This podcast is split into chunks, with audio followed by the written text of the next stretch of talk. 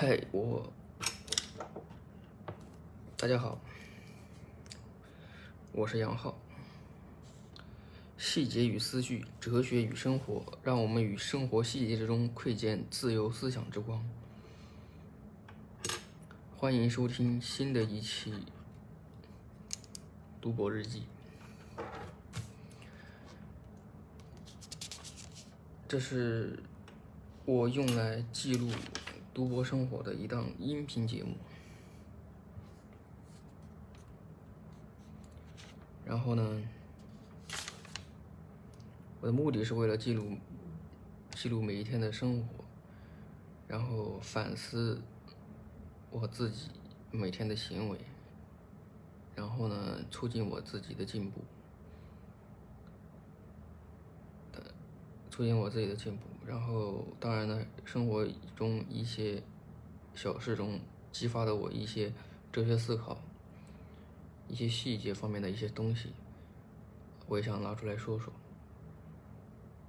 主要就包括两方面，一方面包括是反思，另一方面是哲思。然后呢，今天其实我破天荒的今天记了一个记了一个日记。当然了，日记，嗯，我是我我我记日记其实是有一个准则，有一个原则的。当然是现在今天刚刚定的一个原则，就是第一条就是客观记录，第二条不加评论，第三条语言简洁。我感觉第二条可能要去想一想，不加评论这个到底行不行？然后目的是为了监督自己，不要虚度光阴，防止自己在呃汇报之中无话可说。然后就是就是，毕竟谁不想在日记中写一下一一堆事实呢？如果全是日常琐事，就没必要记录了。要还有要不要忽略日常琐事？这些，这就是我今天初步定的一个准则吧。这个准则还在完善之中。就是，其实我觉得日记日记怎么说呢？生活琐事还是要记的。然后呢，当然呢，我们可以从从琐事中提取一些有用的东西。好，来回顾一下今天我今天一天的生活。然后我是不是两天没有录音频了？其实这这也是一种怎么说呢？一方面我可能觉得录音频比较耗时间，另一方面呢，可能是我比较消极的一个思想吧。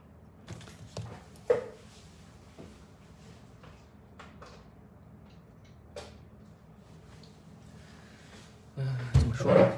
怎么说呢？人人人的精力是有限的，而且人的精力呢，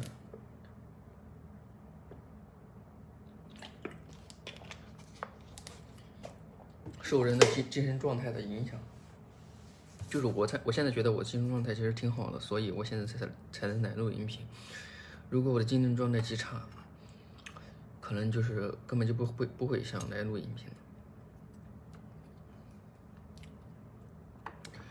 嗯，我刚才又重新思考了一下关于这个音频节目转正的事情。其实我觉得可以转正，为什么不可以转正？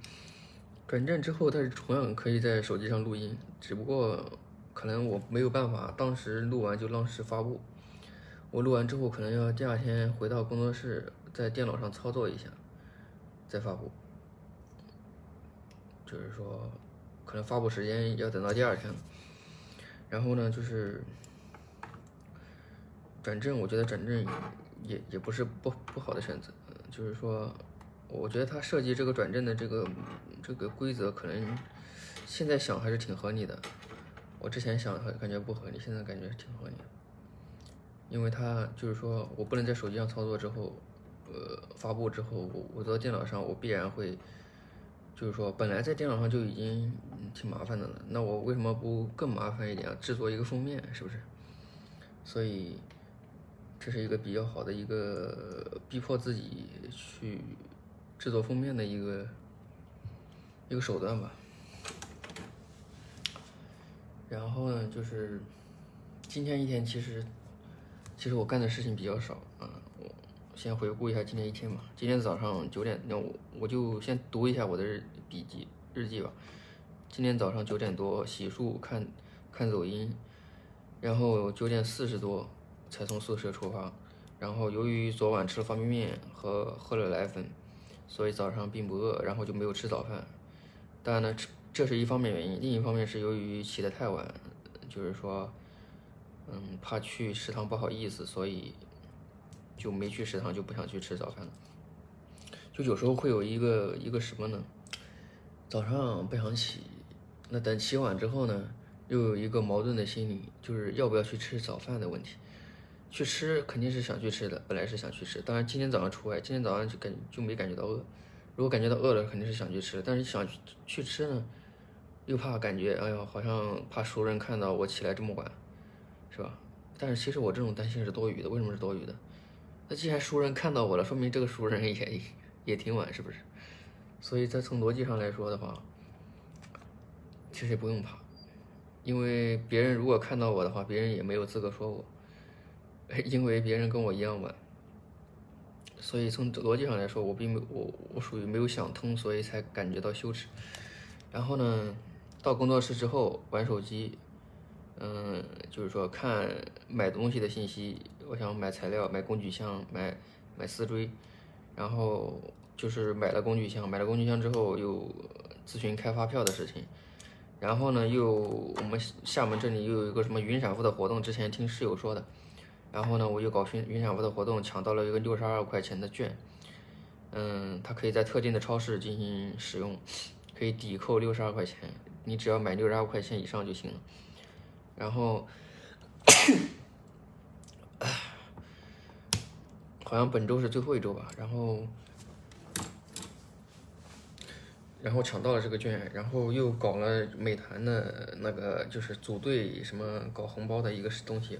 可以领每天都，我现在天天都在领，每天组队领领八块钱红包，然后可以去美团上消费，消费之后扣八抵扣八块钱，然后现在每天都能喝到一块钱的西瓜汁，感觉还是挺好的。白嫖，买东西白嫖，今天白嫖了很多东西，买东西白嫖，喝西瓜汁白嫖，然后还有什么白嫖来着？还有个支付宝的活动，也是组队组队，但是今天他那个红包没有开，没有开奖。然后呢，我又就是看了一下论文，看了一下论文，然后就是做了一下关于编书的事情，关于编书的事情，然后又就是中午就去吃饭了。其实其实很多细节我忘了，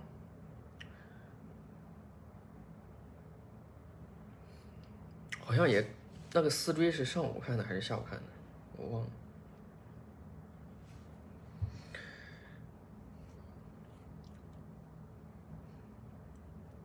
如果是上午看的话，就是我看丝锥的话，其实也挺有用的。为什么？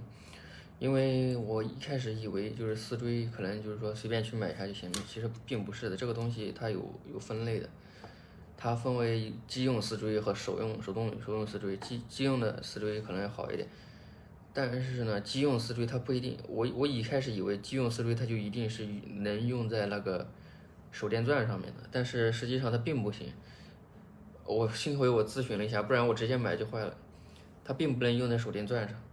它的手电钻有专门的，就是专门的手电钻专用的丝锥，所以这个东西，如果我不我买，如果如果买手电钻的，我就不需要再买工具了。如果我不买手电钻的，买买这个这传统的，我就要买一个工具，还要买个丝锥的，跟丝锥配套的一个工具。所以我现在要想一想到底怎么买。这个东西你不去咨询，你还是真不知道，所以这个时间是花的是值得的。然后中午去吃饭，吃完饭呢，就是去超市把那六十二块钱券用了，买了一些东西。买了一些东西之后，就是可能买买完东西，我不可能拎到工作室去，我肯定拎回宿舍，就拿回宿舍了。拿回宿舍之后呢，我我又去买了一个就是西瓜汁，然后就回了宿舍。回了宿舍之后。边喝西瓜汁边看抖音，看一会，然后又睡觉了。睡觉睡到下午两点半，两点半钟闹钟响的时候，我好像没有马上起来，我定了三个闹钟，然后最后到两点半，好像起来了吧？起来两点四十起来还是两点半起来？然后回到工作室，回到工作室之后呢，又整理了整理一下整理文献、笔记，还有编书的一个东西，然后还有还有看看别的东西，然后一下午又过去了。过去之后，然后一同学让我帮他去拿留在车上的一个伞。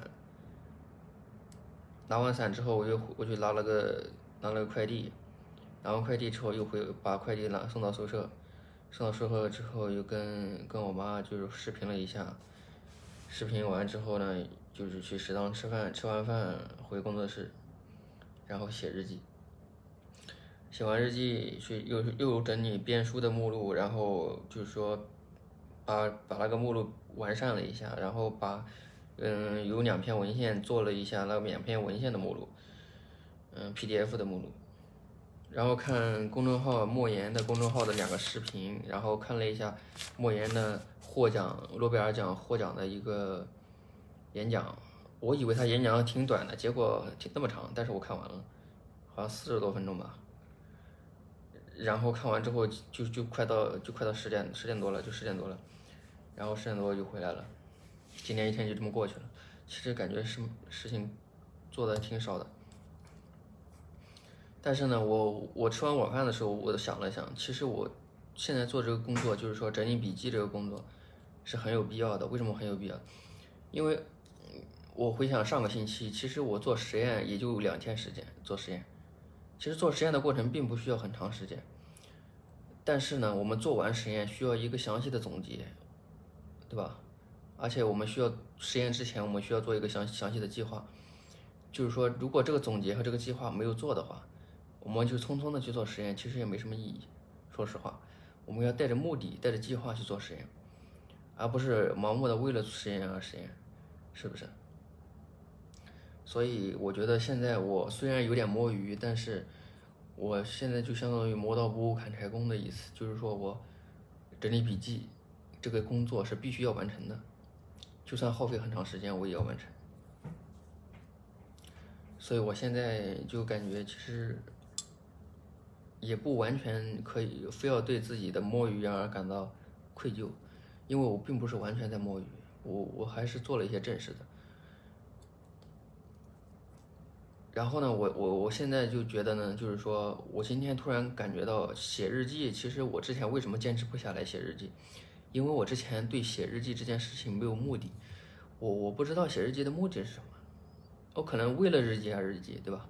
但是我今天突然感觉到，哎，目日记其实可以有一个什么作用？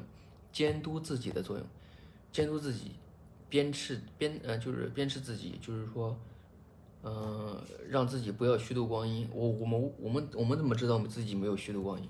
那我们去回想自己的一天，那回想自己的一天，我们就把它写下来。那有时候我们就是光回想不写的话，可能回想不起来，或者或者是回想的时候你没有记录也不太好，所以就是说这个笔记这个东西可以起到监督的作用，对吧？监督反思的作用。当然了，这个音频节目也是，但是呢，我觉得吧，我可以把笔记作为这个音频节目的一个草稿，就是说我可以每天记笔记，记完笔记再回来录音。当然了，记笔记和录音这两件事情其实可可以费时间，也可以不费不费时间，这个完全看我自己。我可以很很简短的记个笔记，也可以很简短的录个录音，这都是我自己愿意愿意的话，如果可以的话就可以。但是我我如果想记一个很长的笔记啊，这个录录一个很长的录音，那这也取决于我自己。所以这个是一个很弹性的东西，并不是说哎呀我记笔记或者录音一定就浪费时间，那也不一定。那反过来说，如果我浪费时间了，那这个时间值不值得浪费？诶，那也是值得的。为什么值得？我我愿意花这个时间去做这件事，说明这件事是很有意义的。没有意义，我为什么要做呢？是不是？所以这个这个逻辑其实是一环扣一环的。就是说，我如果，就是说我如果不愿意花这个时间记这个笔记或者录一个音，那表明就是说我这个时记这个笔记录这个音没有什么意义，是吧？那如果我想花这个时间，记这个笔记，录这个音，那表明这个时这个时间花花起来是有意义的。那我们为什么要为这个花这个时间而浪费而感到沮丧呢？因为它并不是浪费，这中间有一个相当于闭环的一个逻辑，然后就这个道理吧。然后今天呢，有个收获就是发现了一个，就是对莫言的认识，就感觉莫言这个人可能，他毕竟是获得诺贝尔文学奖的嘛。其实我我想去看看他的作品啊。当然了，我现在其实买了好几本书，但是呢，其实我也没有看看看很多，没有看很多。就是说，我现在对明天做一个计划，就是明天还是跟今天一样的整理笔记，但明天可能要加快一下速度，不能像今天这样摸鱼了。明天已经周三了，就是说我周末的话，可能要有一个汇报，就是说。我我明天我只能用明天一天去再再整理笔记了，后天我就要开始做实验了。做实验的话，因为我为什么后天就开始做实验？因为我做完实验还要去再整理笔记，还要再去做 PPT，然后再去汇报。所以这我要尽早开始做实验，因为我不做实验的话没办法汇报啊。我我我现在怎么说呢？我要有工作量我才能汇报，我没工作量我怎么汇报？或者我汇报我解决问题也行，那我能解决什么问题呢？这也是需要我去思考的。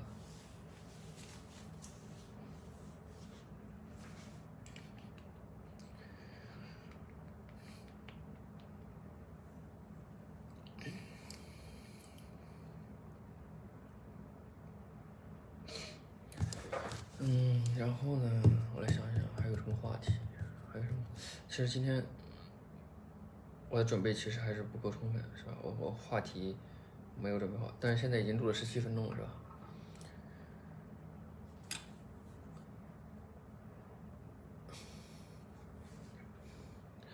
话题这个东西，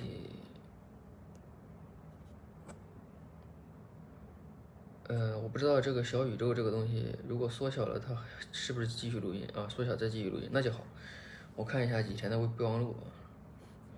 其实以前我想到一些一些话题，但是有些话题呢，我并没有，我并没有去展开，展开的去，去，去写文章啥的。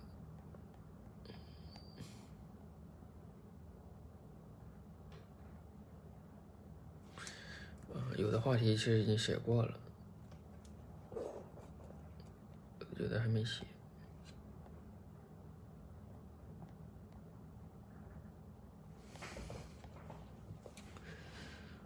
有的话题确实写过了。我公众号的文章，其实，其实我可以读一读我公众号的文章哈，但是感觉那没什么意思，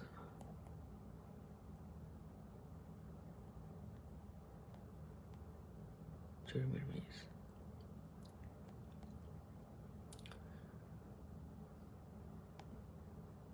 嗯，其实我从那天那天汇报完，我我我就是有有一点需要注意的，就是说，呃，跟别人汇报的话，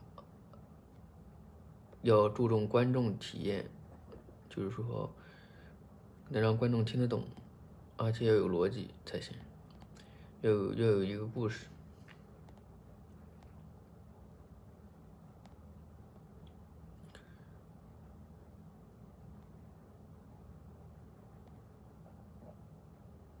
啊，其实，嗯，我之前我之前想写的一个有一个话题叫把本分当成优点。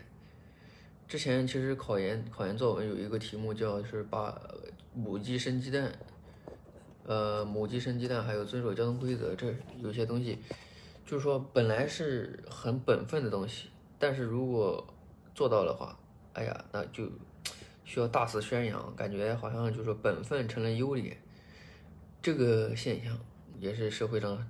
经常存在的一个现象。还有，其实我我现在有一个想法，什么想法？就是我们每个人都有自己讨厌的东西，还有自己喜欢的东西，是吧？我们每个人都会倾向于去，嗯，选择自己喜欢的一一些方式，对吧？选择自己喜欢的，还有舒服、感觉舒服的一个东西。但是其实有时候呢，我们可以其实可以反着来，选自己不喜欢的。为什么呢？因为有时候我们喜欢的东西是对我们自己不好的。就比如说打游戏，打游戏其实有好的一面，有不好的一面，但是它不好的一面比较多。为什么会比较多？因为太太耗时间了，耗时间是它最大的缺点。打游戏耗时间耗精力，然后呢，还有就是像比如说我们，就像我们我现在天天喜欢骑电动车一样，就是扫码那种电动车。那其实我可以刻意的我不骑电动车，我有时候顺手就扫了一个骑电动车，我就骑了，很很舒服，就是啊到哪去就一骑电动车。但是我我可以刻意的要求自己不骑，为什么不骑？我可以多走几步路锻炼一下。那有时候我很短的，就是从从工作室到食堂这么短的距离，我还是骑电动车，所以就刻意选择自己感觉有点不舒服的一个东西呢，可能会有好处，啊，这是一个怎么说呢？与自己反着来，嗯，不要就就这其实就是逃离舒适区的一种形式吧，就是我们会想想方设法的往自己舒适的地方走，但是呢，那可能是不好的地方。我们可以就是说跟自己反着来，自己想做什么，那就不去做，这也是一个一个一一个话题，这也是打破惯性思维的一种一种一一种形式。为什么？因为我们每次就是我们惯性思维所想的，我们我们习惯性的做的一些事情，就是对，就是让自己感到舒服的一些事情。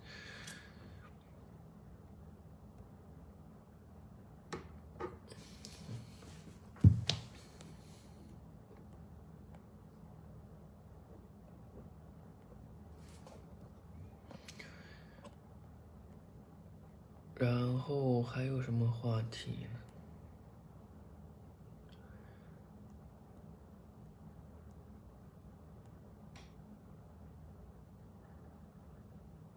还有一个话题叫太容易融入环境了，就是我觉得我自己可能有时候呢，嗯，不是太容易融容易融入环境吧，就是太容易对一个事情投入感情，太容易入戏了，就是就这种感觉。这也是一个话题，但是这个话题我现在，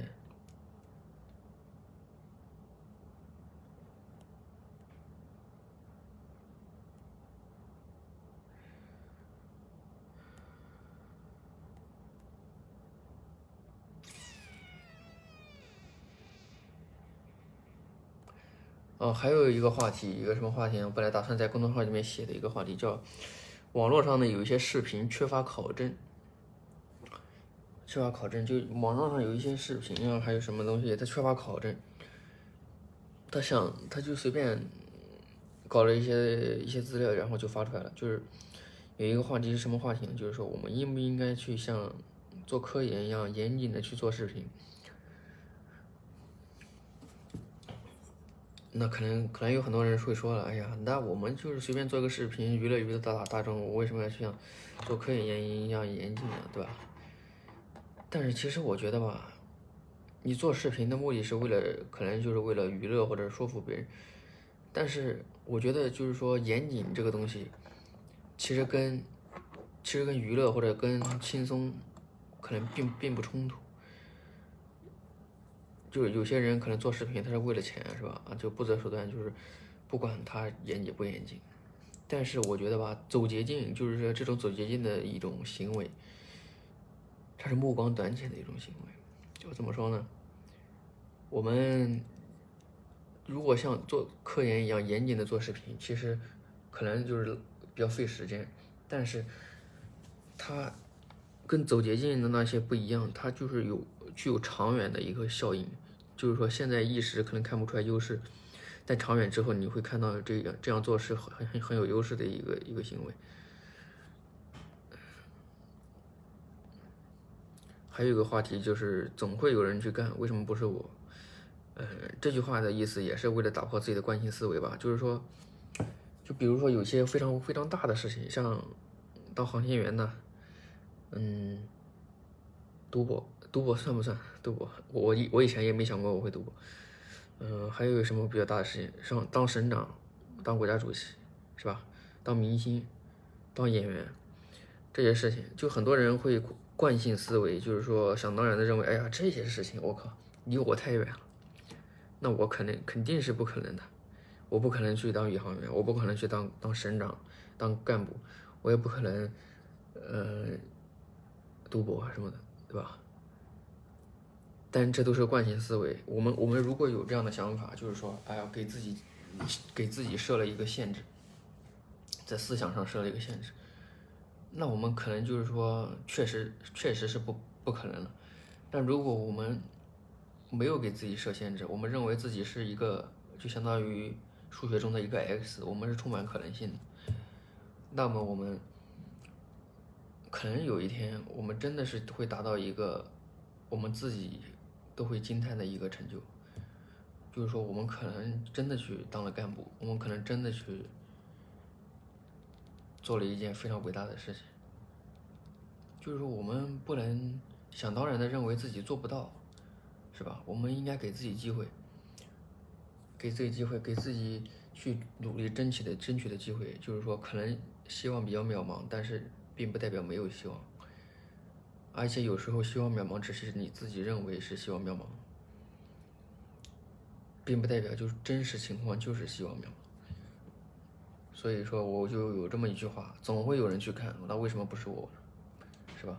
就世上的事情总会有人去干，那世上的事情太多了，那为什么不是我呢？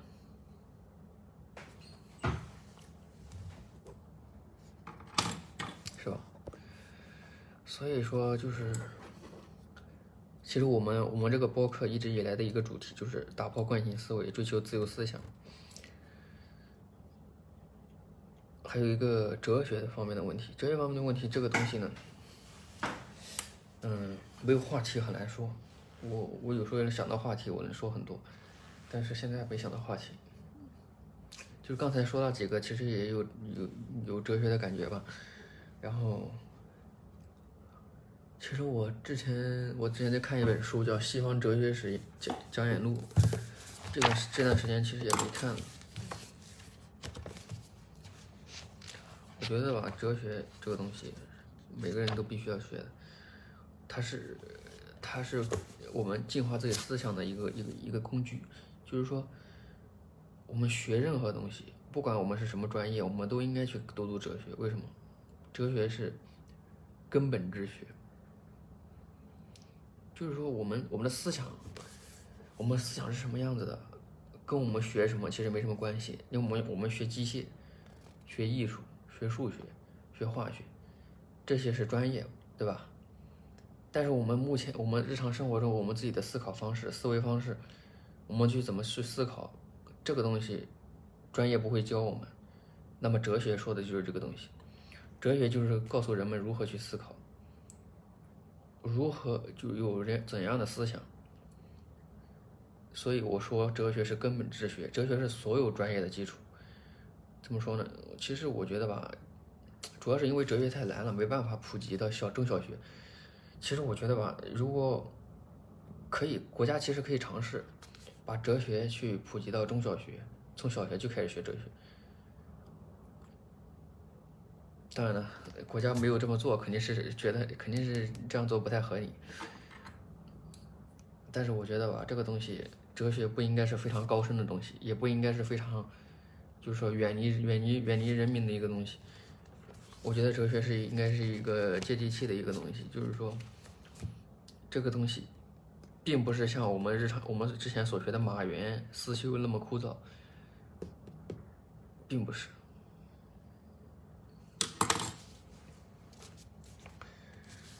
它是一个有一个发展过程的，嗯，算了，今天就不读了，今天已经很晚，嗯，已经录了二十九分钟了，那就这样吧，好的，拜拜，这一期就到这里，拜拜，我未来的观众们，再见。